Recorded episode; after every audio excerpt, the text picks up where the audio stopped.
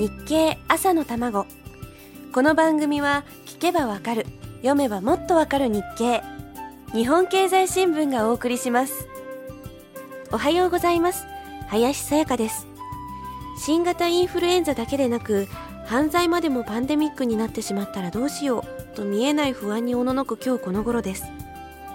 インフルエンザといえば先日の日経にこんな記事が載っていました。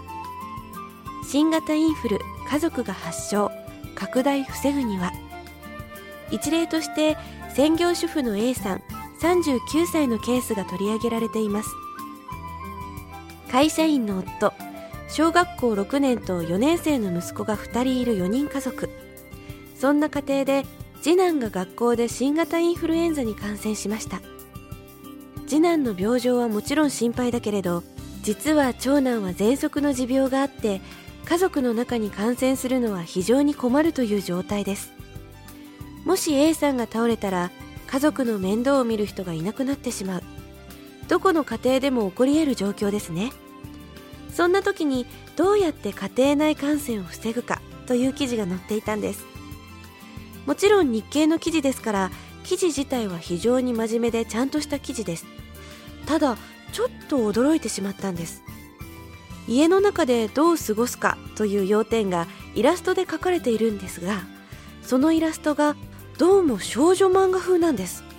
どうしたんでしょう？これまでもあったのに私が気づかなかっただけなんでしょうか？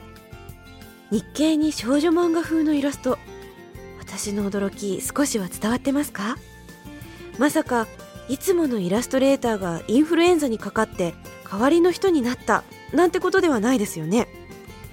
気になる方は11月8日の日経ぜひ読み返してみてください。さてインフル対策の基本もおさらいしましょうね。家族に感染者が出たらまず看病する家族は1人に限定。他の家族はできるだけ接触を避ける。次に患者には個室で過ごしてもらい同じ室内にいる時は12メートルは離れる。そして患者も患者でない人もマスクを使う。一番危険なのは接触感染。手すりやドアノブなどは清潔にアルコールなどで消毒する。最後にタミフルなどの薬を処方された時は熱が下がったからといって途中で飲むのをやめてはいけません。薬に対する耐性を持ったウイルスが生まれてしまう原因になります。ちゃんと決められた薬だけはきちっと飲んでください。それほど毒性は強くないと言われている新型ですが命の危険にさらされた人は決して少なくないんです。自分がウイルス感染を広げて誰か犠牲になる人が出たりしないようみんなで気をつけましょう。さあ続きはまた明日のこの時間です。